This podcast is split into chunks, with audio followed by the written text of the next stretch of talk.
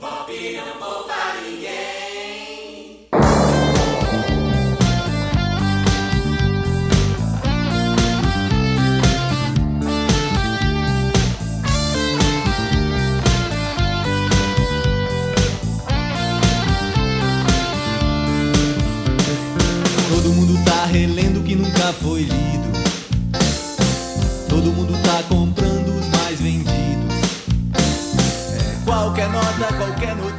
Olá pessoal, seja bem-vindo a mais um episódio do Castalho Podcast. O entrevistado de hoje está falando comigo diretamente de Bordeaux, na França, que fica no sul da França.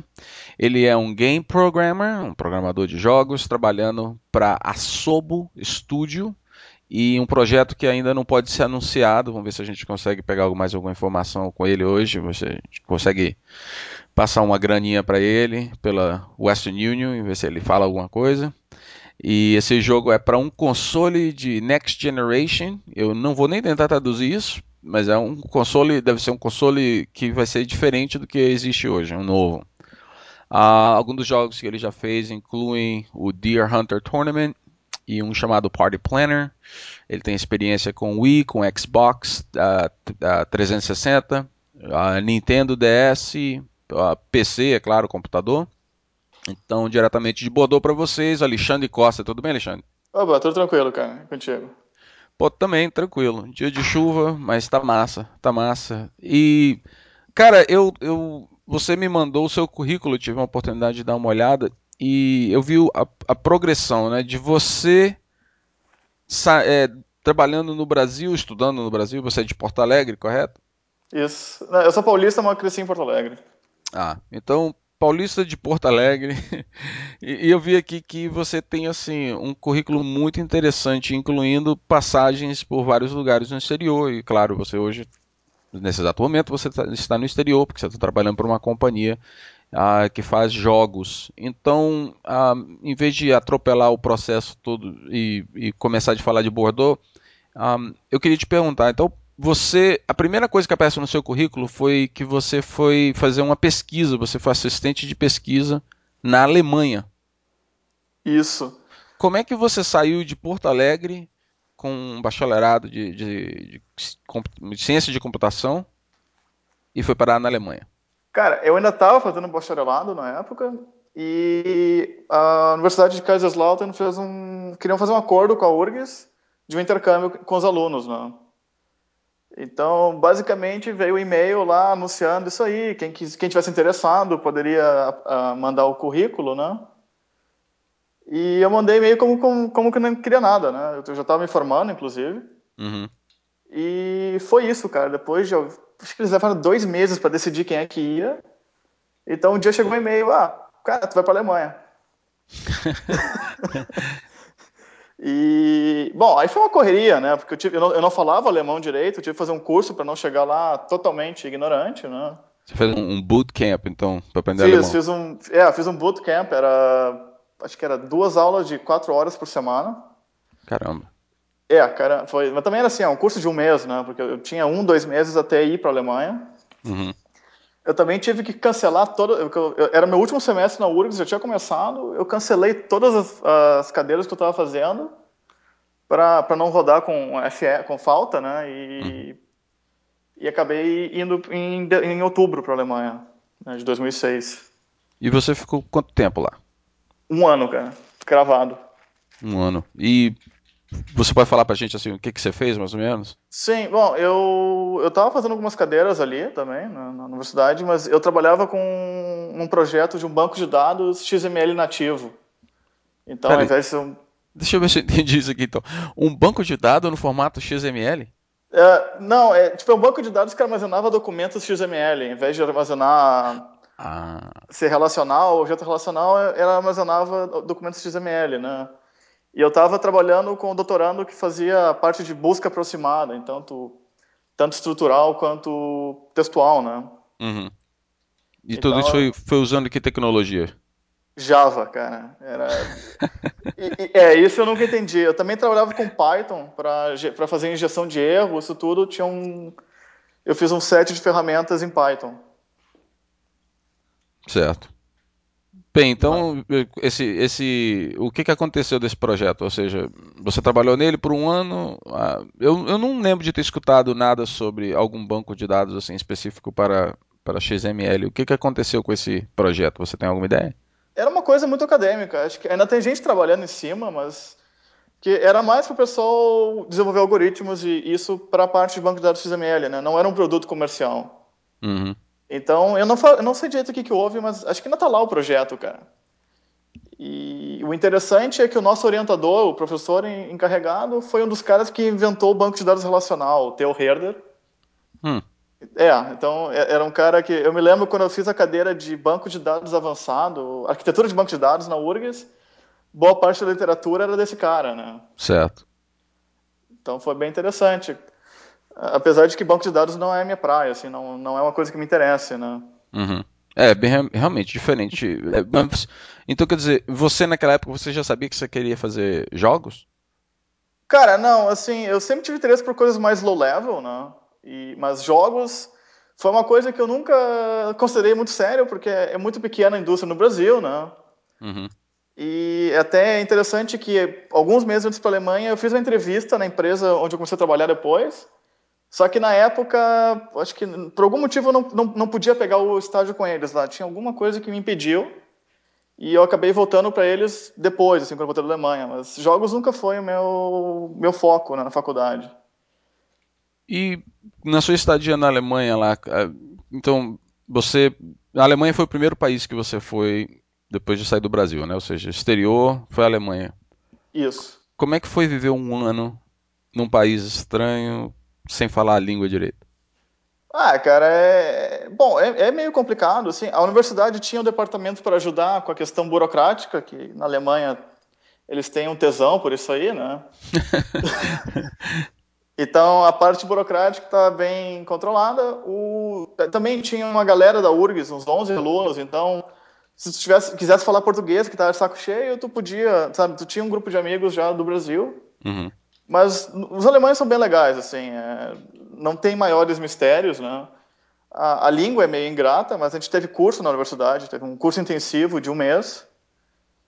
Então, na época, eu estava bem proficiente em alemão depois desse curso. Uhum. Então, no geral, o cara se adapta, assim, né? A, a parte mais complicada era viver com uns 550 euros por mês só. Como é que você conseguiu fazer isso? Ah, é, é, bom, aqui primeiro assim, a Alemanha é meio barata, né? E o apartamento lá tinha, era da universidade, cara. Então o apartamento era 200 euros. Aí você dividia com um bando de gente, então? Não, não, não. Esse é um apartamento individual, né? Não, não, podia dividir os da universidade. E, então tu vivia ali. O almoço era na RU, era que 2 euros, nem isso por dia. Ah. Tu ia economizando, assim. Meus pais também me deram uma ajuda, né? Não foi só esses 500 euros por mês. Uhum. Mas o cara faz um malabarismo, porque também o cara quer viajar, quer, quer fazer tudo. Então, tu dá um jeito, cara. Pode crer. É, hoje eu acho que eu não conseguiria mais, assim, mas na época tu dá um jeito. É, porque, poxa, eu fui na Europa algumas vezes, acho que eu não consegui comer em canto nenhum por menos de que, sei lá, 7 euros. 7 euros, é. Não, mas também é assim, cara. Eu acho que eu fui em restaurante umas três vezes ao longo do ano, cara. Passava o resto do tempo comendo miojo. Cara, miojo ou sanduíche. É... É, então, sabe, tu, tu, dá um jeito, cara. Mas é. Foi. Nesse requisito foi meio ingrato, mas tava valendo pela experiência, né? tá, então você voltou dessa experiência da Alemanha e você logo de cara então conseguiu um trabalho numa companhia chamada South Logic Studios. Isso, eu porque eu voltei, eu queria fazer mestrado, então eu nem procuraria emprego, né? Só que depois de um mês parado, eu já estava enlouquecendo, cara. Eu tinha que fazer alguma coisa e decidi procurar um emprego, né? Uhum. E, e... e, e a Softlogic, assim, como eu, eu, eu conheci um artista que trabalhava lá, e, depois o cara virou programador, mas... Então, eu, quando eu voltei pro Brasil, esse cara me levou a tomar uma cerveja e ficou me enchendo o saco pra... porque eles precisavam de um programador de rede. Uhum. E o cara me encheu o saco pra mandar o currículo. Tá, cara, tá, mando, né? Porque eu ficava assim, não, esse negócio de jogos não tem futuro, cara. É, é tipo, né? O que, que eu vou fazer trabalhando com isso? Depois eu, saio da empresa, não tem nenhum skill útil para o mercado, né? Certo. Bom, mandei o currículo para lá, mandei o currículo para outra empresa e no final a proposta SoftLogic pareceu mais interessante e o ambiente de trabalho também era muito mais agradável, né? era bem relaxada, aquela coisa toda, eu acabei indo para Soft Logic. E você então trabalhou é, nesse programa, nesse jogo chamado uh, Deer Hunter. Deer Hunter e também trabalhou no negócio de verificação da chave do CD, né? Ou seja, é, aquele, aquele processo de você autenticar o CD quando você instala. Isso, é que assim, então o jogo era para ser, era para Atari, né? Era para ser Xbox e PC. A, a, versão Xbox acabou não saindo, né? Mas então a gente fez a parte de, eu fiz a parte de, de chat e, e, torneios e, multi, e matchmaking para PC, com o servidor rodando Linux, inclusive, né? A parte do servidor era em Linux. E ao mesmo tempo a gente estava portando isso tudo para Xbox, né? Para Xbox Live, no caso. E, inclusive foi o primeiro Xbox 360 que eu vi na minha vida, cara. Foi um Xbox de desenvolvimento. É, eu, eu, eu, eu, não tinha videogame assim no Brasil, desde criança. Só, só tinha o um Nintendo DS do meu irmão. Então a gente traba, trabalhou isso, portando um monte de coisa para o Xbox também, mas no final o publisher decidiu só lançar a versão PC. Por que será? Será que era alguma coisa de mercado? Xbox, talvez? Não, o, é que, bom, é que o, um, um, erro que eles fizeram, cara, foi lançar a versão PC antes do Xbox. E o Deer Hunter, bom, convenhamos, não é um jogo com muito appeal, assim, em geral, né? Não, não vai ter vendas muito grandes num jogo desse. Então acho que eles decidiram, por questões de mercado, cancelar a versão Xbox. Mas ela estava pronta, assim, já já tava, a gente já tinha terminado, já tinha feito a certificação final com a Microsoft. Então, teoricamente, o jogo estava pronto para ser lançado, ou quase pronto, não, não me lembro direito, mas. A gente estava nos finalmente, limpando os últimos bugs e, e, certificação. Que esse, o pessoal não deve saber que assim, o jogo de videogame, cara, quando tu termina, tu, tu tem que ter autorização dos caras que fazem o videogame, né? Que eles têm que assinar com a chave criptográfica deles. Tu tem umas, um monte de regras, eles chamam de Technical uh, Certification Compliance, alguma coisa assim, TCR. Então, tem de tudo, assim, de desde o mais óbvio, tipo, ah, o jogo não pode travar, até coisas mais, ah, tu não pode usar mais que tantos é, bytes por segundo na, na, na, rede, ou... Então, tem várias regras técnicas para tu ter uma experiência consistente entre jogos, né? E a gente estava polindo já isso aí, fechando os últimos que que estavam que sendo violados. E aí o pessoal decidiu então não, não publicar para o Xbox? Não publicar, é. Decidiram que não, porque por alguma questão não, não publicar. Bem, então você ficou dois anos nessa companhia? Uh, é, deixa eu ver, foi do final de 2007 até 2008, final de 2008. Ah, tá. E aí a gente foi comprado pela Ubisoft, né? Uh, eu até digo, quando pergunto por que eu mudei de emprego tão rápido, que eu não mudei de empresa, que a empresa mudou, né? Mudou de nome. e, e, a Ubisoft eu conheço, claro, eu já joguei vários joguinhos deles, o nome é bem, é bem conhecido para quem tem, já teve videogame, ou que brincou com arcade, essas coisas assim. Sim, é, eles têm 20 e poucos anos já de história, eu acho. E, tipo assim, você. Você chegou então na South Logic com nenhum conhecimento de jogos, né? Não era a sua praia. Não, não era. Assim, enquanto programador, não era, cara. E C++ também estava recém polindo, assim, os finalmente. Eu também não era experiente em C++, né? E, e, tipo assim, quando chegou assim no finalzinho da sua carreira da Ubisoft, o, o que, foi que mudou na, na sua carreira? O que você deixou de, de ser uma pessoa que sabia pouco C++, que sabia é, pouco sobre jogos? O que, que aconteceu? Quem era o Alexandre Costa no final da Ubisoft, no final da carreira na Ubisoft? Ah, é, pois é, eu já tinha mais experiência em C++, era, era o que eu fiz por dois anos e pouco, né? Uh, eu já tinha mais aquele feeling, porque aliás, eu comecei a jogar quando entrei na Soft Logic, assim, de comprar videogame para ter em casa e jogar em casa. Então já tinha mais aquele feeling do que, que é legal botar, de como fazer a experiência do usuário ser um pouquinho mais agradável, né? Então já tinha mais aquele feeling de como é que a coisa funciona, né? E, e então é, é, basicamente isso, assim, esse soft skill de entender como é que como é que se trabalha no jogo, como é que como é que, os, que, que o jogador espera, né? Cara, e deixa eu te perguntar, como é que é o ambiente trabalhar numa companhia que faz jogos assim? É, eu imagino que deve ser um, um monte de gente que claro que você tem os designers que fazem os artistas, né, que devem criar todos os caracteres, os, os personagens, os, os backgrounds, os né? modelos, é. Mas tipo assim, como é que é então? Eu estou tentando imaginar se eu, se eu fosse entrar no, na Ubisoft, né, porque você trabalhava lá, é um monte de, de cubículo, é um monte de mesa Um... Cara, depende muito da empresa, assim. A Ubisoft, assim, o, o nosso escritório na Soft Logic, é, é, tinha as bias, tinha algumas divisórias, mas tu via, assim, que era um ambiente mais light, né? O pessoal era... A idade média ali, acho que era 25 anos, né, também. Então, tu tinha, assim... É, bom, era bem claro onde é que estavam os artistas e os programadores, né? Mas, mas assim, é um ambiente bem descontraído, né? Então... E, e parte do processo é, de criar um jogo, é jogar o joguinho também? Não necessariamente, cara. Assim, tu, tu acaba jogando para debugar, né? Então, tu joga até exaustão. Eu me, eu me lembro, assim, jogar Deer Hunter, tipo, online, eu contra eu mesmo, assim, até quase a loucura, sabe? Ou então, pior, cara, testar a comunicação por voz comigo mesmo. Então, era eu com dois headsets de, de Xbox e, e, conversando comigo mesmo, pra ver se tava funcionando, né? Uma coisa assim. que doido. E. Nossa, é muito doido, cara.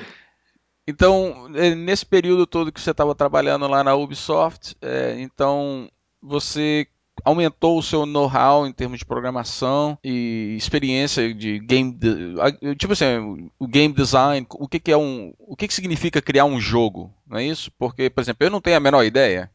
É, por exemplo, assim, cara, o game design geralmente é um cara cujo cargo é esse, né? O game designer. Então, no caso da Ubisoft ali, que era um estúdio pequenininho, então tu falava direto com o cara. Então, ele vinha ali com concept, ah, isso aqui é a parte de gameplay que tem que fazer. No, no caso do Party Planner, eram vários minigames, né?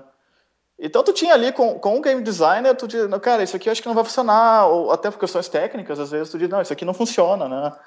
O, o que tu está sugerindo é NP completo, né? Às vezes acontece, né? E, então tu tem essa interação. Então o programador não, não, não mexe tanto com o design, talvez só assim de dar um pitaco, ó, oh, isso aqui eu acho que não funciona, né? Ou não fica legal muitas vezes o pessoal da área de QA também, eles dizem, não, olha, eu acho que isso aqui não tá, não, não é divertido, não funciona com o jogo, eu sugiro que faça assim, né? Ah, interessante. Então, por ser pequena companhia, o pessoal do, do, do QA, que faz o controle de qualidade, né, para quem não, não entende inglês, eles podiam dar pitaco também e falar assim, olha, eu...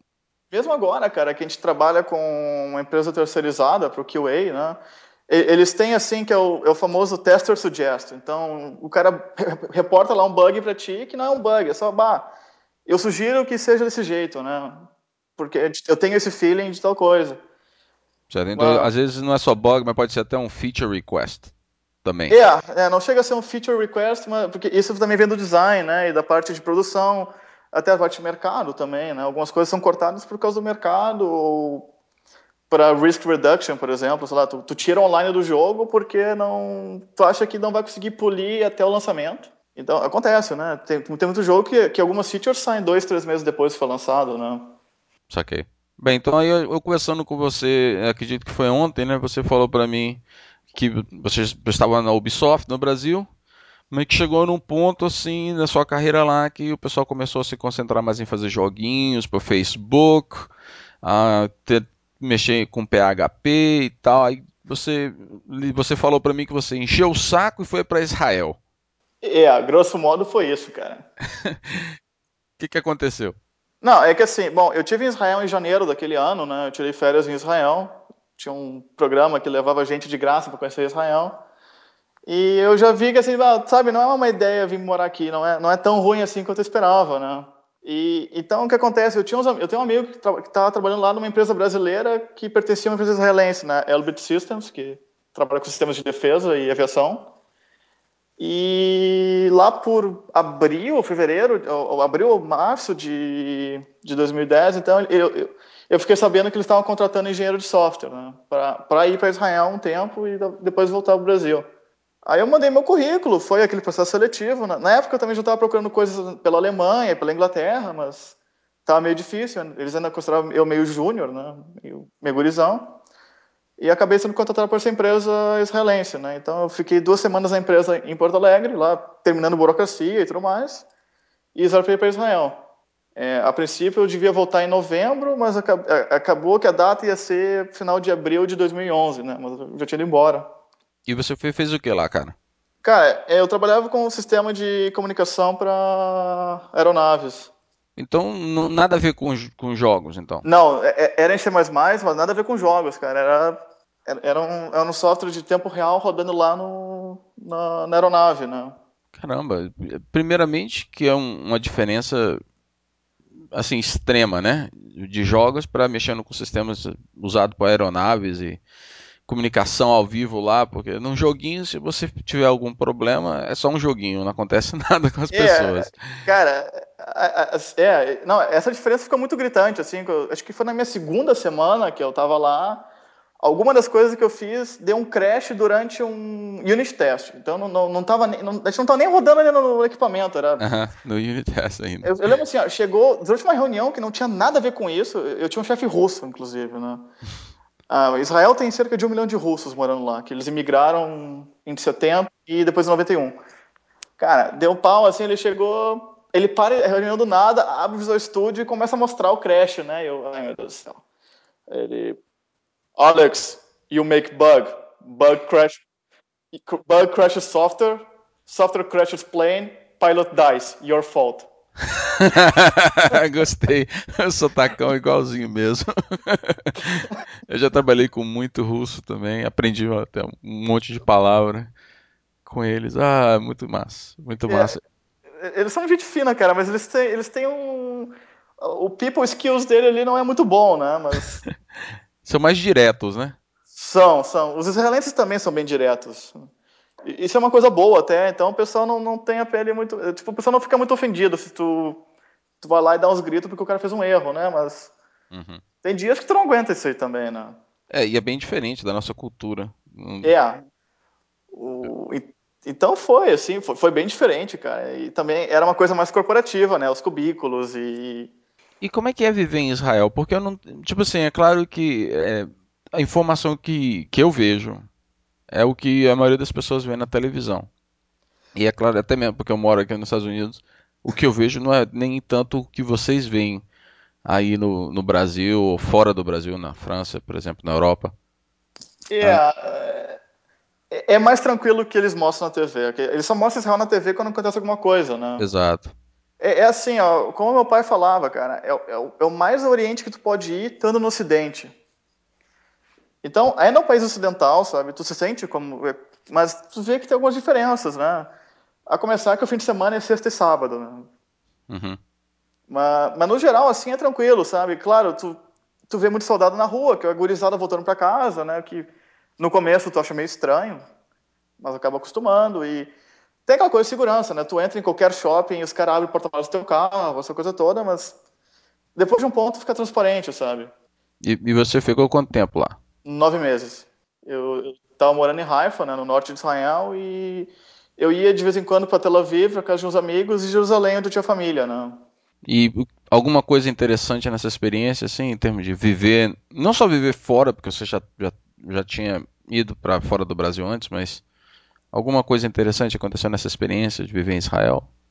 Cara, foi, foi, bem, foi bem bacana, assim, né? Tu, é, é uma cultura bem diferente, assim, no questão de, como eu falei, né? Natal não passa batido, por exemplo, e essas, essas diferenças que, bom, para mim já não, não, não eram tão gritantes assim, eu já, que de família eu já ouvia que a coisa era assim, assado, né? O, claro que tem algumas experiências que são únicas de Israel, né? Por exemplo, uma vez eu dirigi sem querer para dentro da Palestina, cara. O, durante é, teve o Yom Kippur, eu estava em Tel Aviv, eu tive que ir a trabalho em Tel Aviv e fiquei para o Yom Kippur na casa dos amigos, né? E eu estava voltando, então de noite para Haifa com, com um amigo. Cara, deu um pau no GPS e, a gente perdeu a última saída da estrada e passamos por um checkpoint militar, assim o, o, o, checkpoint era só do lado que entrava em Israel, no lado que saía lá pro West Bank, eles não estão nem aí, né? E eu tava ali dirigindo, eu, pá, mas que estranho, porque o GPS, ele tem uma feature interessante, ele, tu pode configurar ele para nunca cruzar a fronteira da, da, da, tal da linha verde, né, que é a linha do armistício de 48. Que é basicamente, esse GPS está configurado para não sair de Israel.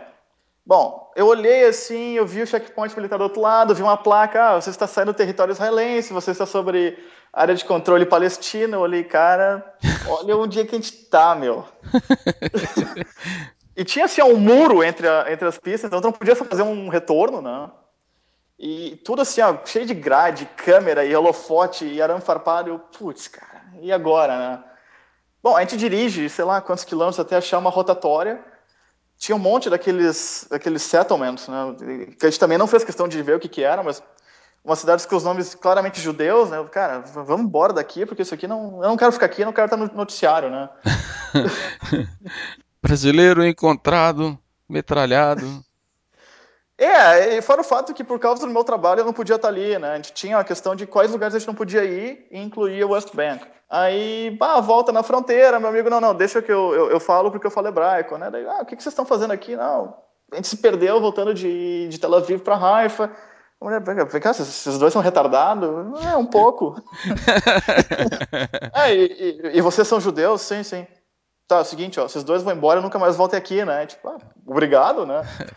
Aí meu amigo chega e tal, olha só, a gente viu umas cidades lá atrás, o que que é aquilo? São os são os, tal, os tais settlements? A mulher, tá, olha, cala a boca e vai embora, tá? não, é pra você saber de nada daquilo ali, né? Também não vai. Bom, também a ideia de perguntar isso para um policial de fronteira, né? Mas fora esse incidente, assim, cara, é, é que nem. É, é, é, mais ou menos como morar em qualquer outro país ocidental, né? As pessoas são um pouquinho mais irritadas, mas fora isso, nada de muito diferente, né? É interessante você falar isso aí, porque eu nunca fui, eu não fui, nunca fui pro lado ocidental, então eu não, eu não sabia desse detalhe. Então você acha que as pessoas que moram para esse lado aí são, são mais irritadas? Não, é, é meio, eu não sei porquê, cara. Tem essa coisa que os israelenses eles têm um pavio meio curto, mas é, também eles estouram e depois já estão tudo bem, né? É, eles são meio estressados. Tá. Não dá, não dá pra culpar os caras por isso, né? Sim, eu entendo. Porque se você vive constantemente sobre a ameaça de acontecer alguma coisa, ou contra você, ou contra o local que você está. É, o... É, outra coisa assim que é meio que é, que é, engraçado, bom, primeiro que todo mundo faz exército, né? Homem e mulher. Homem faz por 30 meses e mulher por 24. E depois é o seguinte, a cada ano, até os 45, tu pode ser convocado para um mês de serviço militar, o Miluim. Sem mais nem menos. Não, tu sabe disso, que tem um mês por ano que tu vai fazer tirar o que eles chamam de férias militares, né? Huh. É, é, a vida, né? tudo bem. Meu, meu, meu tio até fala que é legal porque tu faz Miluim com as mesmas pessoas, né? Então, é meio que uma coisa, tu passa, é, é um mês de férias militares, então tu tá lá com pessoa que tu conhece há anos e tu tá lá, né? Então, Tu tem que. Tu tem um, é um fato da vida. Bom, meu chefe foi chamado pelo Miluim, cara. Eu tava feliz da vida, né? Pá, beleza, um mês livre desse cara, né? Ótimo, né? Chega no dia seguinte, cara, do, do, do ele, tipo, depois do primeiro dia lá do serviço militar dele, ele chega no trabalho todo feliz. Ele, hey, Alex, the army doesn't like me anymore. Eu, ai, meu Deus. We drink vodka now. ai, meu Deus do céu. Eu bato, tem certeza, cara? Eles não precisam de ti lá. Pô, caramba. E tudo bem, então você ficou nove meses lá. E de lá você então pulou para onde você tá agora. Isso, eu. Porque tava tudo bem, assim, eu não gostava muito do trabalho, tinha umas questões que não me, me agradavam, mais acho que no ambiente de trabalho do que no país, né? Aí eu, eu vim para Paris uh, tirar férias ano passado, aí eu olhei assim, cara, sabe, talvez seja uma boa tentar a Europa de novo, né? Aí eu mandei, eu, eu falei com um recruiter lá, de um, uma empresa de headhunting, e, e depois de, de, três meses de entrevistas e tudo mais, eu acabei vindo para Bordeaux. Porque eu comecei a ser entrevistado, foi o que te falei, né? Em outubro ali teve o testezinho de marcar X de 15 minutos, depois a prova de 4 horas, depois a entrevista por Skype com quatro cinco pessoas, depois um teste dissertativo sobre desenvolvimento de rede. Aí eu vim aqui para Bordeaux em dezembro do ano passado, fiz a entrevista de, de Acho que foi duas horas de entrevista, cara, nem isso. Eu cheguei aqui, foi na primeira nevasca de 2010. Então eu cheguei atrasado, eu cheguei no dia anterior atrasadíssimo por, por causa disso. De manhã teve uma prova de uma hora sobre matemática e, e, e algoritmos e C++. Fiz a entrevista, hum, me mandaram de volta para Israel e dois dias depois eu acabei sendo contratado. Depois desse, dessa maratona toda, né, de, de testes e pessoal realmente querendo saber se você manjava do assunto e tal. Hoje você trabalha nessa companhia. Ah, você acha que o calibre de pessoas que estão aí realmente é bom? Ou seja, eles realmente separam os homens dos meninos com esses testes? Cara, mais ou menos, assim, esses testes eu sempre, eu, eu fico com o pé meio atrás, porque tu, tu pega, é, porque é, é muito fácil pegar gente muito acadêmica, né, desse jeito, mas o pessoal aqui é bom, assim, né, tem, tem, tem variados níveis, mas no geral o pessoal está no nível razoável, né? Eu também desconfio que, como eu era estrangeiro e para eles sai caro trazer gente de fora, porque tem que pagar visto, tem que pagar isso tudo, talvez tenha um pouquinho mais de escrutínio que um francês, por exemplo. Entendi. Pode até ser algo meio, meio burocrático, né? Ou seja, você tem que provar que a pessoa é melhor do que uma pessoa local. É, é isso acontece. Eles têm que provar que eles não acharam ninguém na União Europeia, cara. Tem... Porque por causa da questão de visto, eles têm que provar por A mais B que não, esse aqui é o cara que a gente quer, né? E você estava vindo como estrangeiro israelense ou brasileiro? Não, eu sou brasileiro, eu não tenho visto israel... É, passaporte israelense, então ah, tá. eu era brasileiro. E é. você, então, essa companhia chama Asobo? Azobo, é. Azobo Studio. Ah, quais são alguns dos jogos assim que, que eles fazem que você pode falar? Bom, teve o Ratatouille para do, do, do, filme da Pixar, teve acho que algum jogo do Toy Story 3, eu acho, ou 2, não, não tenho certeza. Teve o Phil para PC, Xbox e PS3, que é um jogo de corrida. Então, eles têm já fizeram vários jogos para Pixar, por exemplo. Acho que o jogo do Garfield também. Então, eles fizeram muito jogo de licença de, de filme, coisa assim. Certo. E mais algumas coisas próprias, como esse Phil de, de corrida, né? Que até ele, eles adoram falar que ele, ele ganhou o Guinness por ser o maior mapa de um jogo. Bacana. Eu não sei de cabeça o tamanho do mapa, também confesso que eu nunca joguei esse jogo, mas é. Então o negócio lá é que o mapa é gigantesco. Essa parte é bem interessante, né, cara? De você, assim. Se, eu não, não sei se. Eh, deve ter alguma coisa como Game Architect, um arquiteto de jogo? Alguma Level assim? Designer tem, tem. Level Designer. Pô, você poder imaginar como é que é o mapa de um mundo na sua cabeça, assim, né? É, Tentar é, bolar ele, deve ser uma coisa muito doida. É, o, é, é, bem interessante, mas o cara também é complicado. O cara tem que entender de balancear o jogo também, né? Então é um trabalho bem complicado, mas é bem bacana, né?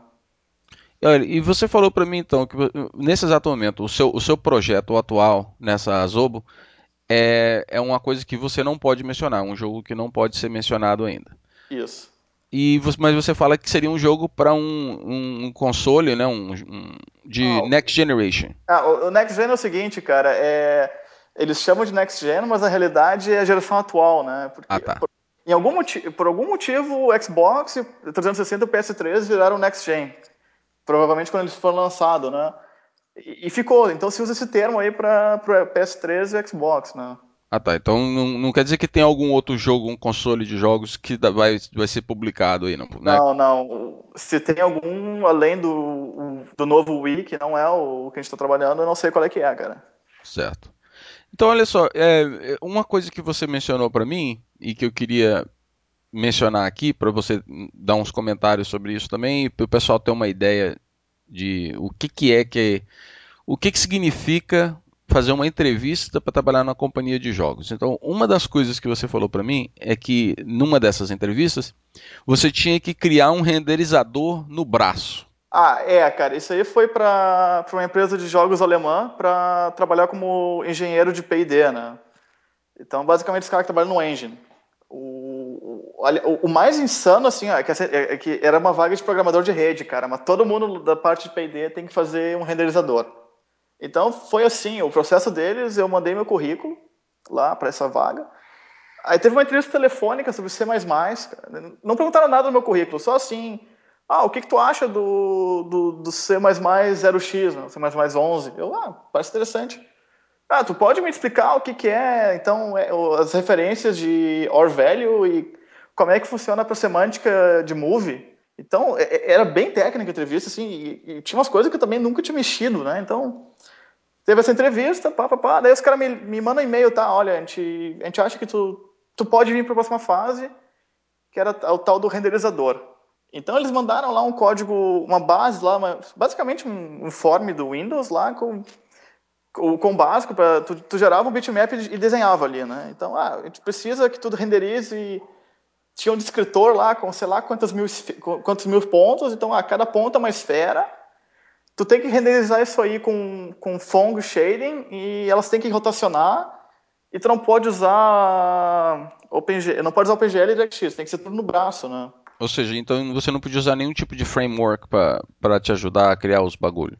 Não, e, e, na realidade também assim, ó, o que eles queriam dizer, sem aceleração por hardware, né? Tu tinha que fazer teu código no braço, então tu tinha que fazer rasterização, fazer, sabe, calcular geometria, calcular rasterização, calcular luz, então shading, isso tudo, né? Caramba, mas isso para uma entrevista? Por uma empresa, cara, é, é, assim, ó, tinha uma época, então, em Israel, quando eu tava procurando emprego em outras empresas de jogos, porque eu tinha teste direto, então, no fim de semana, eu tinha, volta e meia tinha teste de quatro horas para fazer de outra empresa, então tinha um rumor lá em Israel que eu trabalhava para Ubisoft em casa, porque eu não saía de casa, eu me negava a comentar o que eu estava fazendo. Quando alguém chegava lá em casa, eu desligava os monitores do computador, cara. Então tinha, então tinha esse rumor que eu trabalhava para Ubisoft em casa, né? Pô, menos mal, né, cara? Porque imagina, você tá em Israel com um, um, uma atitude meio suspeita, trabalhando com computadores. É, meio é, estranho, né? Não, isso era mais meus colegas de trabalho, porque a gente morava todo mundo no mesmo prédio, né? Então, eu, eu imagino que é meio, é meio suspeito mesmo, assim, que o cara tá fazendo alguma coisa que o cara nunca sabe tomar cerveja, pô. Antes o, o cara tomava cerveja toda sexta-feira, agora o cara voltou da, da, Europa, o cara não sai de casa fim de semana.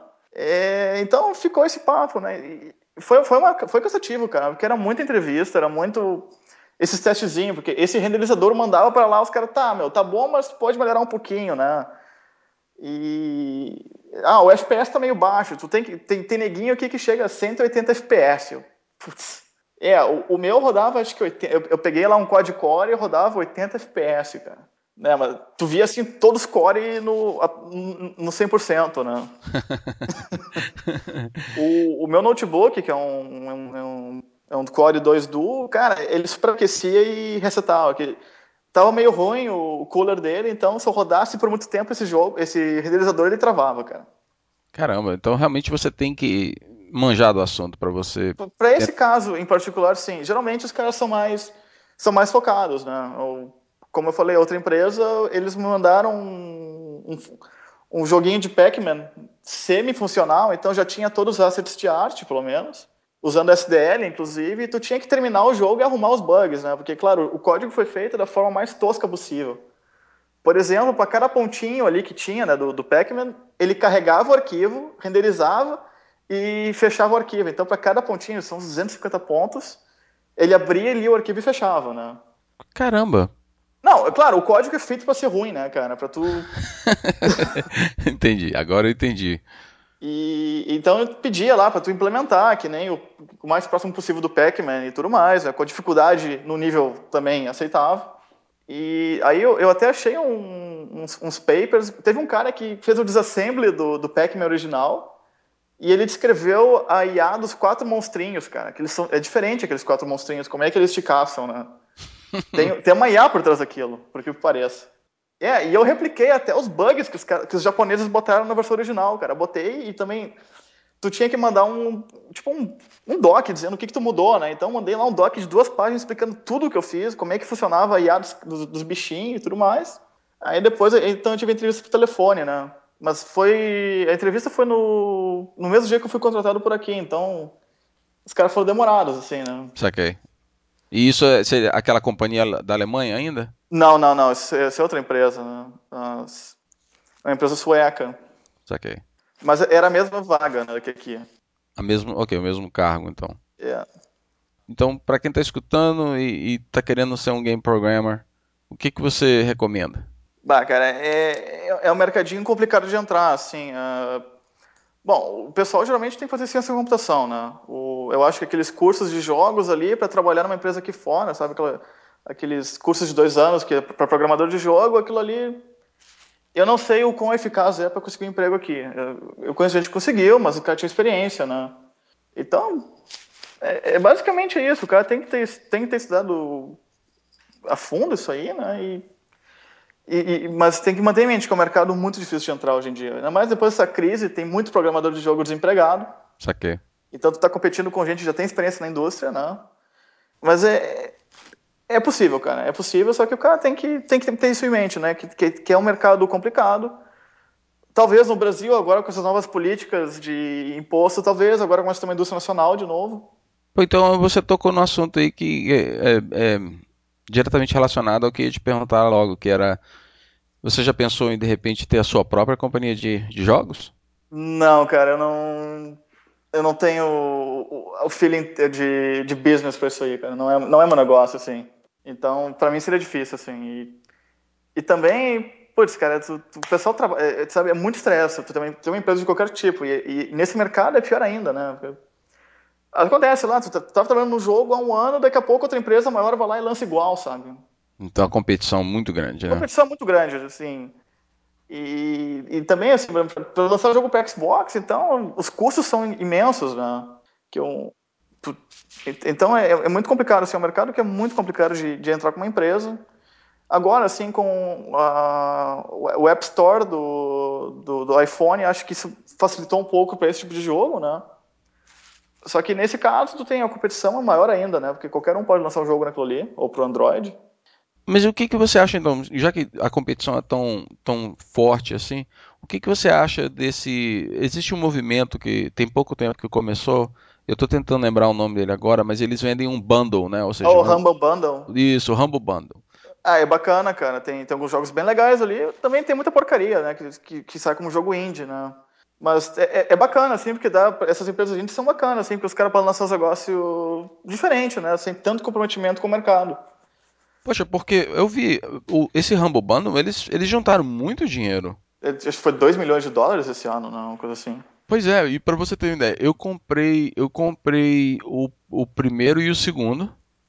Uhum. Né? E pro pessoal que tá escutando aí que não sabe, o Humble Gumble é, é uh, Humble Gumble. o Humble Bundle é um o pessoal é, pega um monte de, de joguinhos que foram criados por eu acho que eu acredito que são indivíduos ou talvez grupos pequenos grupos de pessoas são empresas pequenas ou indivíduos é, os jogos indie né que eles chamam isso. Então eles pegam isso eles criam um pacote e eles oferecem para você comprar online. Eu vou botar o link depois para vocês poderem dar uma olhada. Mas basicamente eles pedem que você falam que você pode pagar o que você quiser. Você escolhe o quanto você quer pagar. O bacana disso é que ah, no momento que você faz a sua oferta, né, você fala assim, ah, vou, eu vou comprar então, poxa, 5, 6 jogos por 10 dólares. Então você especifica aonde que você quer que o dinheiro, esses 10 dólares, sejam distribuídos. Então você quer que ele vá para o desenvolvedor do jogo, você quer que ele vá para. Tem uma, uma fundação que está por trás disso daí. É o. Como é que é o nome?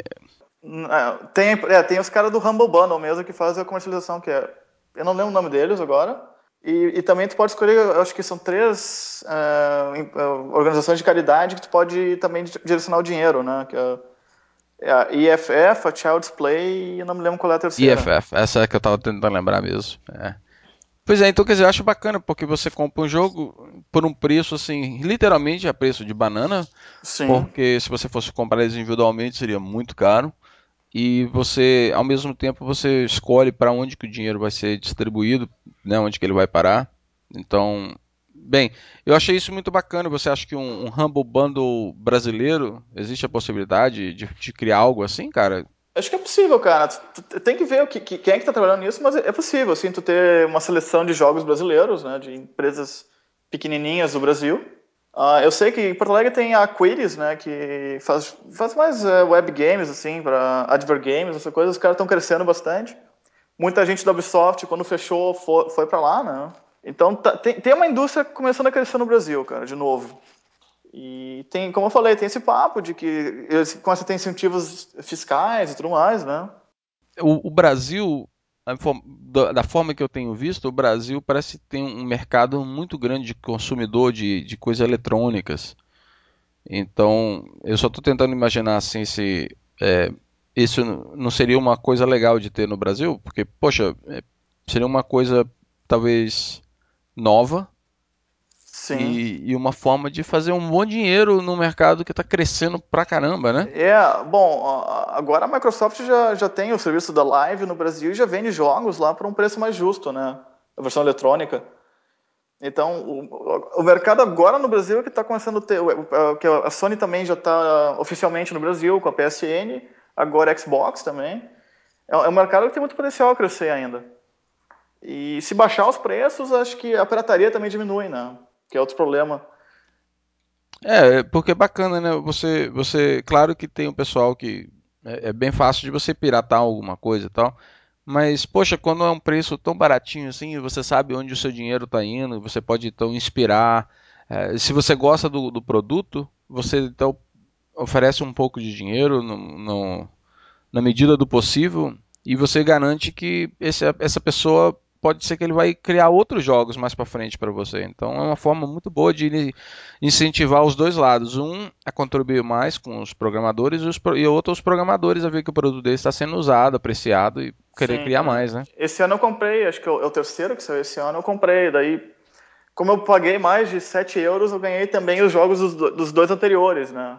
Ah, pode crer. Eu ganhei o terceiro. Uma pessoa, uma pessoa da, da comunidade Foresight Linux ah, ah, mandou para mim. É, ele diz ele porque ele é um sueco e ele estava procurando um trabalho, abrindo um parênteses aqui no podcast.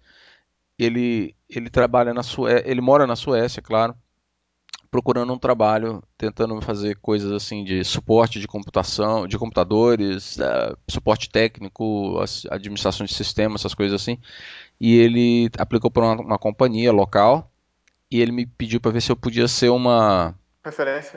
Uma referência, exato. Ele perguntou se eu podia ser uma referência para ele. Então, o pessoal da Suécia ligou para mim, eu conversei com eles em inglês e, e o cara conseguiu o trabalho. Aí ele ficou tão feliz assim que ele conseguiu o trabalho. Ele, diz ele que foi graças a mim. Eu falei para ele que não, tudo é dele, né? Eu falei a verdade mesmo, mas.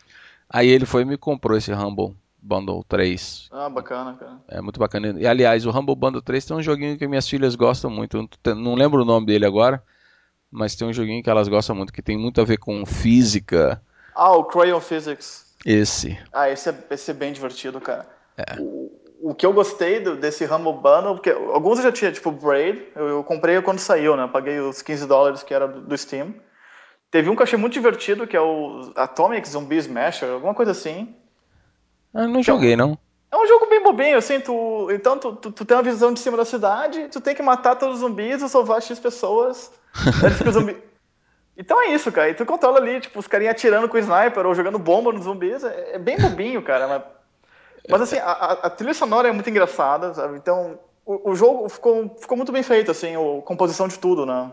Bacana, então eu já sei por que, que eu não joguei ainda, porque minhas filhas são pequenas, então qualquer coisa que tenha um pouco de violência eu não, eu não vejo, não. Eu não vejo, não. Cara, olha, eu, eu, eu queria mudar um pouco o foco do, do, do, da entrevista agora. Eu queria falar com algumas coisas que eu achei interessantes, que eu vi no seu Tumblr. Então, para o pessoal que não, talvez não conheça o que é o Tumblr, o Tumblr é uma forma de, de um blog, né? Só que de você. É uma mistura de blog com um Twitter, porque você pode fazer umas coisas curtas, né? Assim, você não precisa ter um, um enredo, uma pauta para você escrever um, um blog post, né? Apesar que muitas. Parece que a maioria das pessoas que tem blog hoje em dia também não, não tem muita pauta, não. Mas seria uma mistura de Twitter, mas você pode botar fotos, você pode botar música, você pode botar filme, ou dois parágrafos, o que seja, né? É, é um Twitter meio longo com mídia, basicamente. Exato. Falou de, é isso mesmo. A sua, a sua, o seu resumo foi melhor ainda. Então eu, eu tava dando uma olhada no seu, no seu Tumblr, né? Então algumas coisas que me chamaram a atenção. Primeiramente, é, ontem eu estava conversando com você, a gente estava teclando online e você tirou uma foto sua. Como é que você está atualmente? Então, que eu até falei, que você está parecendo, parecendo um Anna Bomber, que é aquele cara que. O Ted Kaczynski, é. Exato. então, é, aí beleza. Então eu vi aquela foto, né? Comentei com você, brincamos e tudo mais. Aí mais tarde eu fui lá no seu Tumblr, tava, comecei a olhar. Aí eu vi uma foto sua de 2003 que você tirou quando você ainda era um, tava no primeiro ano na UFRGS. É, na URGS. É, no sul a gente tirou o F, cara, porque tudo ali é, ah. é gaúcho, né? Então é. tá bom, então na universidade aí. E, cara, é, eu, se o pessoal depois for dar uma olhada na foto atual e na foto de 2003, parecem duas pessoas assim completamente diferentes. Fora o seu corte de cabelo, parece que botou. A minha mãe dizia que você bota uma cuia na cabeça e só passa tesoura em volta. É, não, eu tinha um cabelo de cuia naquela época, cara. Era, era bravo. então, mas, bem, no, no, o, o, motivo que eu estou comentando isso não, é, não tem nada mais do que falar que eu achei muito interessante a foto. É só por isso mesmo. Outra, agora, outra coisa que eu achei interessante no seu Tumblr foi um, o que você pensa sobre o Eclipse. Porque tem gente, né, quando você é desenvolvedor, tem gente, por exemplo, que mexe com tecnologia da Microsoft, usa o Visual Studio, tem gente que mexe com outras tecnologias, por exemplo, tem gente que trabalha com Mac deve usar o TextMate, alguma coisa assim. Tem gente que usa o Vim, né, o VI, tem gente que usa o Emacs, tem gente que usa o Eclipse, que é, um, é uma, para mim, bem, primeiro deixa eu falar o que você falou, depois eu falo o que eu pensei, né? Então você falou assim, ah, cara, eu acho que tem um círculo especial no inferno pro dev team do Eclipse. então, fala para mim por que esse ódio tanto pelo Eclipse? Cara, é que assim, bom, eu trabalhei muito tempo com o Visual Studio, uh, inclusive em Israel a gente também usava. Uh, o Xbox é Visual Studio, o PC é Visual Studio. Para Wii e DS era o Code Warrior, que uhum. é horrível, cara. Ele tranca direto, assim, ó, tu tem que ficar salvando teu arquivo a cada cinco linhas porque tu, tu perde mesmo, né? Mas em Israel também a gente usou o Eclipse pro, pro VixWorks. E, e, e eu achei assim tão carregado, tão overbloated, cara não tem aquele negócio, não tem como achar aquele negócio bom, sabe? É, eu até falava lá que, bom, quando tu coloca um botão para chamar o Garbage Collector na tua IDE, é porque tem uma coisa muito errada. Caramba. Né? Porque tu pega o Eclipse, ele tem um botão para usar o Garbage Collector. Não, isso aqui tá errado, cara. Não... Se chegou nesse. E, e, na Alemanha também eu usava o Eclipse. Eu, eu achava ele muito pesado pro que ele fazia. Olha, eu, eu usei o Eclipse algumas vezes, tá? E a, a, eu não sabia desse lance do botão do Garbage Collector aí, mas é, eu para te mostrar que eu não uso tanto também, né? Então eu achei o Eclipse assim para ele faz muito do muita coisa, ele tenta fazer muita coisa para você e, e para quem está acostumado a programar com só um editor de texto igual eu estou acostumado com o, o, o Vim, uhum. um, ah, eu só quero assim, eu quero o meu código e é só isso que eu quero ver. Se eu quiser abrir outra coisa, eu vou lá e abro ele. Então a interface é muito cheia. Às vezes eu sinto assim que não tem nem espaço para mim ver o código, porque tem tanto painel aberto, tem tanto é, barra, tem tanta aba aberta ao mesmo tempo. É, ele é muito complicado assim nesse aspecto que a tela fica realmente o código acaba sendo a menor parte da sua tela ali. E no caso, como eu mexi muito com o Eclipse, com o Eclipse CDT e mais um plugin da, da Intel para o VixWorks que bah, o debugger não funcionava direito, cara. E, então a impressão que eu fiquei do Eclipse foi, foi muito ruim mesmo, assim, de um negócio que é overbloated, que é pesado, que para configurar um inferno, porque tu tinha coisas que tu, tu tinha que configurar para três opções de build diferentes, então tu não tinha como fazer automático, tu tinha que editar cada projeto. Então, no final, assim, a impressão que eu tenho é que é uma, eles tentam faz, fazer, resolver muito problema numa, num aplicativo só, e acaba não resolvendo nada muito bem, né? É tudo muito pesado, muito lento. Pois é, claro que eu tenho, eu tenho certeza que tem suas, as suas, um, os seus benefícios, né? Mas para eu... mim o lance de congestionar a interface é o que realmente me atrapalha. É, o... bom, eu, eu, eu, confesso, eu uso o Visual Studio, que também tu pode congestionar a interface, mas de algum, por algum motivo ele funciona, ele, ele vai mais fluido, assim. Eu, eu, eu, gosto mais do Studio, que no começo eu também confesso que eu não gostava tanto, mas agora eu já estou bem acostumado e, e, e, gosto bastante assim, do Visual Studio. É, eu, eu comecei no Visual Studio, mas hoje em dia, pelo tem cinco anos que só trabalho com o Vim e eu, eu sinto uma dificuldade assim de me adaptar a qualquer coisa que seja com interface meio gráfica, assim, que não me deixa ver meu código na maioria do espaço do negócio. Um, outra coisa que eu vi no seu Tumblr, que é o tipo de coisa que só acontece para brasileiro no exterior. São as perguntas estranhas que já te perguntaram sobre o Brasil no ah, exterior. É, essas foram ótimas, cara. então, a primeira pergunta para o pessoal escutar aqui, né? Fala assim, é verdade, vou traduzir, porque você, né, esse, esse negócio do Tumblr você tinha colocado ele em inglês. É, é verdade que a maioria das, das mulheres brasileiras fazem cirurgia plástica. Então, para vocês terem uma ideia do que é que os gringos aí pensam das mulheres brasileiras, né? E a segunda é que dizendo que, ah, que tem muito transexual no Brasil, perguntando se era verdade isso ou não. Então, para vocês terem uma ideia, eu acho hoje em dia que parece que o Brasil, a imagem do Brasil, parece que está mudando, o pessoal está conhecendo um pouco mais do que é o Brasil, porque quando fala Brasil no exterior, a primeira coisa que eles pensam é mulher pelada, né, carnaval, Olá. é o país do oba-oba, literalmente. E aí depois eles pensam no futebol.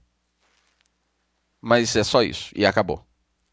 Sabe que você escuta. Me parece que a imagem está mudando, mas então eu achei interessante que você colocou isso, porque realmente é o tipo de coisa que só acontece com um brasileiro que está no exterior, que o pessoal fica assim, Brasil, quando eu vim para cá, 20 anos atrás, tinha gente que não sabia dizer aonde no mapa o Brasil ficava. E, e tipo assim, porque para eles não faz a menor diferença Brasil, né? Aonde Sim. que é o Brasil, para eles não tem a menor diferença. Bem, então achei interessante, são essas coisinhas que eu vi no Tumblr, eu só queria mencionar para o pessoal ter uma ideia do que, que o que que passa por lá também. O pessoal quiser acompanhar o Tumblr do Alexandre, eu vou botar o link, estar lá o link do Twitter, do Facebook, do LinkedIn e, e do Tumblr para vocês acompanharem. Então, Alexandre, olha, chegou no ponto agora do, do podcast, que é o ponto onde eu gosto de perguntar para as pessoas sobre o top 5 deles. Top 5, cara. Top 5. É, pode ser, mas pode ser top 2, top 3. Beleza. não, precisa, não precisa ser 5 exato, não. Mas a ideia é mais ou menos assim, só de ter uma. de pegar assim, ter uma ideia de o que que te marcou, quais são as suas preferências, né? Pra saber o que, que é que você gosta, o que, que você não gosta. Um, então, é, vamos, vamos começar então, acho que pela, pela, pelo tópico que para mim faz mais sentido perguntar logo de cara, que seria o seu, o seu de jogos, top 5. Beleza. Bom, cara, acho que assim, ó, bom, para esse ano, o jogo do ano para mim é o Portal 2. Não sei se tu chegou a jogar o Portal. A série é fantástica. Como eu falei para você, se tiver sangue envolvido ou revólver, aí aqui em casa não entra. Não, é, o Portal 2. O Portal não chega a ter sangue, cara. É, no máximo, assim, tem, um, tem umas, umas máquinas que atiram em ti, mas tu não atira em ninguém, né?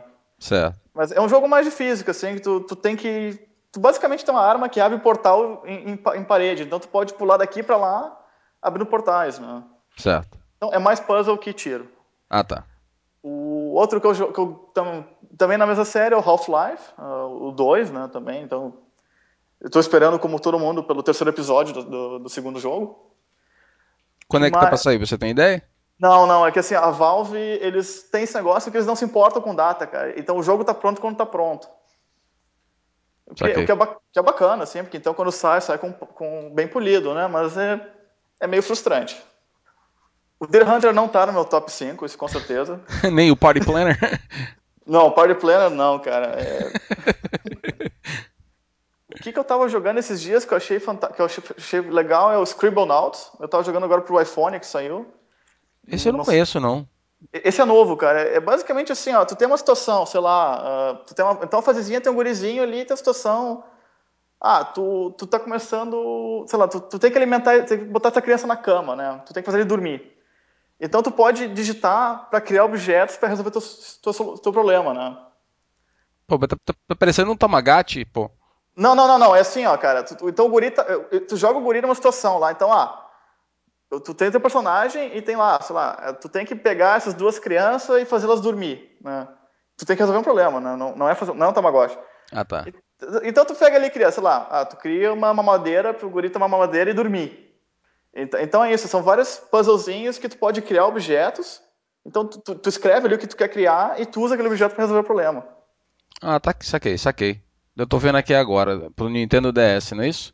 É, mas, agora, mas você disse que tem no, pro, pro, pro iPhone. iPhone. Saiu essa semana. Daí eu peguei ali porque o, o para DS eu achei meio bugado, ao nível assim de ser frustrante, né? E pro iPhone eles melhoraram.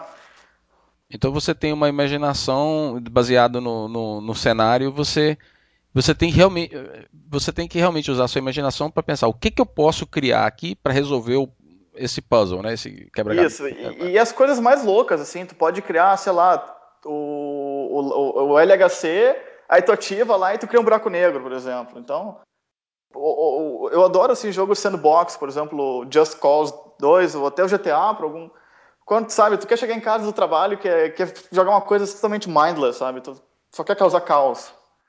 Então, esses jogos têm seu valor, né? Just Cause, assim, é, também, é, é, é, acho que é construído em base de clichês. Então, tem um espião que eles te mandam lá para uma ilha, tu tem que desestabilizar o governo causando caos e fazendo missão meio sem noção. Então, é violento pra caramba, sabe? Mas é, é meio camp, assim, é meio divertido. Dá pra relaxar. Dá pra relaxar, é. pode crer, pode crer. Ah, mais algum joguinho que você quer mencionar ou vamos pular para outra categoria? Vamos pular, uh, vamos pular para a próxima, então, Silvio. Aí, vamos lá então para filme. Filme? Isso. Bom, Filme pode. Bom, deixa eu ver, cara. O último, último filme que eu assisti que eu gostei. Putz, uh, agora não vem nenhuma. Quando o cara quer pensar no filme, não vem nenhuma mente, né? Deixa eu botar a série de TV também junto, que já vai tudo junto. Combina. Então, a gente, falou The Pacific, que eu gostei muito, né? Ah, Mon Monty Python, cara, esse é obrigatório. Acho que qualquer filme do Monty Python também é, é excelente. pode crer. Eu, eu até comprei o box da- do, do, do, do seriado. Pô, bacana. Eu acho que lá na biblioteca tem. Eu vou- até pegar. Faz muito tempo que eu não vejo nada do Monty Python. É, eu, eu passei numa loja lá de discos na Inglaterra e tava acho que 20 libras, cara, do, as quatro temporadas. Ah, vai, né? Bom, Snatch, Snatch é muito bom. Putz, adoro esse filme. É, deixa eu ver aqui, eu tenho uma lista do que eu assisti. Ah, cara, é, não, Snatch, qualquer coisa desse, desse gênero, assim, eu acho legal. Ah, então você deve gostar também do, do Pulp Fiction. Ah, sim, Pulp Fiction, ah, Bastardos Inglórios, cara. Ah, esse filme é muito bom. Deixa eu até. Ah, não. Esse, esse filme aí, eu assisti ele e eu tava querendo assistir com a minha esposa. Né? Então, para o pessoal que não sabe, é é um filme do que o Brad. Bem, com o Brad Pitt. Eu não ia falar do Brad Pitt, mas é com Não, o é Brad do- Pitt. Do Tarantino. Do né? Tarantino, exato. Então, vocês que sabem, conhecem o Tarantino, vocês podem esperar o mesmo tipo de filme, assim. Bom, esse filme, cara, a primeira vez que eu assisti foi num voo entre Tel Aviv e São Paulo, no voo da El Al. Uhum. Então, eu imagino que os caras deviam estar adorando mostrar esse filme no, no voo, né? e eu cheguei assim em Porto Alegre, eu aluguei, tá, pai, vamos ver esse filme direitinho, porque eu vi uma telinha ali pequenininha, que metade da tela era legenda em hebraico, né? E eu não falei de que. Você falou assim, ah, filme de Segunda Guerra meio diferente, né? Cara, quando chega o louco ali com o, o- o urso judeu, meu pai, tá, é o Tarantino esse filme, né? É, pode crer. Pô, é muito bom o filme. Eu quero ver ele de novo. Ele é, é na minha lista também de top 5. É, bom, um desenho que eu adoro é Futurama, cara. Esse também não tem erro. Bicho, e em termos de música, o que, que você escuta? Cara, eu, eu ouço muito Jethro Tull, Pink Floyd e, e depois vai variando, assim, depende do humor. Queens of Stone Age ou alguma coisa mais pop, mas circulando mais ali pelo rock, assim. Então, como eu falei, Jethro Tull, Pink Floyd, ahn, acho que o, o grosso é isso aí, é rock progressivo, né? E daí varia, assim, alguma coisa que eu, que eu vi num filme, gostei, baixei, ou... Tem uma banda que eu descobri por acaso, uma americana bem estranha, que é o Win, W-E-E-N. Então, assim, ó, os caras, de um disco pro outro, os caras mudam totalmente o estilo, né? Hum. Então, é meio psicodélico, assim, eu acho divertido. Ah, rock brasileiro também, até algumas coisas gaúchas, tipo Júpiter Maçã, eu acho legal. Ah, Paralamas, Titãs, é tudo eu também acho bacana.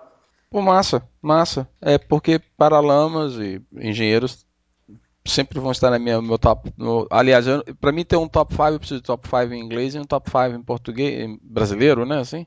É, então, é, é muito variado o que eu ouço, né? Bacana. Então depende do, do, do espírito, né? na- o que você está fazendo na hora aí. É, depende. Assim, para programar, às vezes é, vai ouvir um Pink Floyd, ou Jethro Tull, que é mais calmo, assim. Ou às vezes o cara vai ouvir um heavy metal, porque o cara já, sabe, tem, tem que resolver aquele negócio, vai ficar mais agressivo e resolve, né? Pode crer. Um não pouco mais de adrenalina. É, então o cara começa a programar ouvindo Queens of the Stone Age. O único problema é que tu vai acabar gritando com todo mundo ao redor, né? Arrebentando o teclado, jogando o mouse através das, da, É, pela então, janela. então também não recomendo dirigir ouvindo isso, né? Pode crer. Me, me fala, qual é o nome do, do, do Juca? O que que você falou? É, Júpiter Maçã. A Júpiter Maçã. Essa eu não É. conheço. É, é um cara, assim, ele, ele tinha uma banda antes, os Cascaveletes. Inclusive tem um vídeo muito infame, cara, de, dos anos 80, que ele foi com essa banda no, no show da Angélica, eu acho. E- não, e, e a música que eles estavam cantando era Eu Quis Comer Você. no show da Angélica. Cara, e vai a Angélica falar com ele, tu vê que o cara tá visivelmente chapado ou qualquer coisa assim. Então, o cara- os caras são meio loucão, assim, é tipo o rock gaúcho, né? Aquela coisa bem. Pô, cara, olha, nós estamos falando aqui, não parece não, mas tem mais de uma hora que nós estamos batendo papo. Pô, Falamos um monte de coisa muito interessante ah, pro pessoal que não conhece o, o- o nosso background. A gente se conhece já tem alguns, sei lá, deve ter alguns anos que a gente conversa tava na online. Alemanha, é. Exato. Eu tava- quando eu comecei a usar o Ubuntu, eu tava na Alemanha, É, nós, nós conhecemos, nos conhecemos através do Ubuntu, não foi isso? é. Isso. Pois é, mas a gente nunca bateu papo, sempre foi assim, teclar, assim, uma coisa bem rapiúde e tal. Então, eu, eu conheci bastante sobre a sua pessoa agora. É, é... bom, eu, eu conheci mais quando eu ouvi tua entrevista, cara, no, no podcast também. Ah, pode crer. Pô, não, e pior que quando eu fiz aquele primeiro episódio, eu ainda não tinha um formato bem específico de como eu queria fazer o podcast. Então, por exemplo, eu não fiz o meu top 5, nem nada assim, não, mas sei lá. É...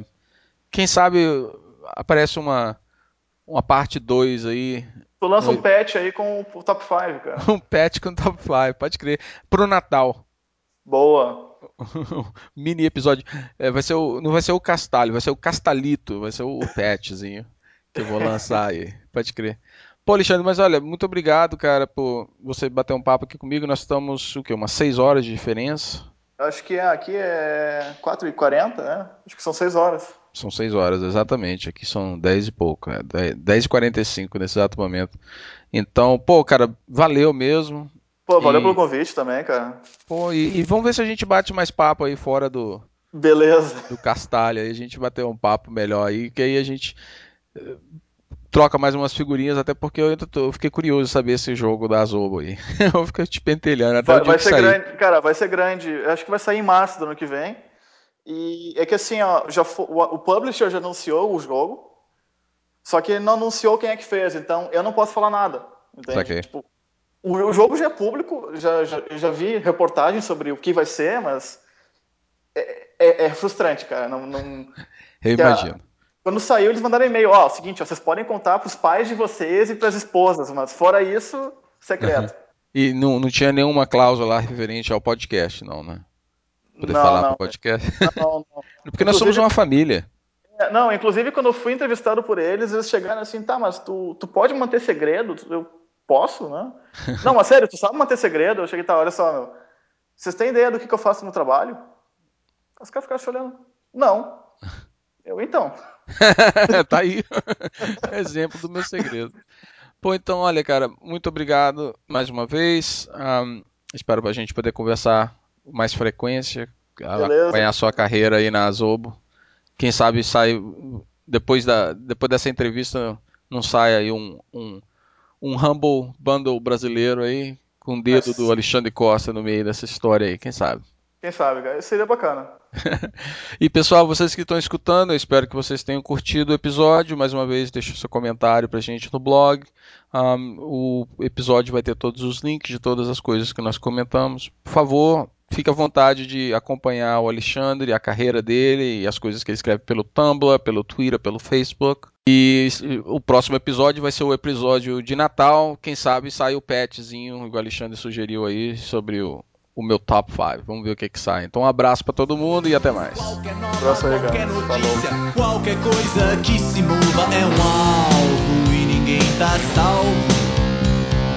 Todo mundo tá revendo que nunca foi visto. Tá na cara, tá na capa da revista. Qualquer nota, uma nota preta. Páginas em branco, fotos coloridas. Qualquer rota, qualquer coisa que se mova é um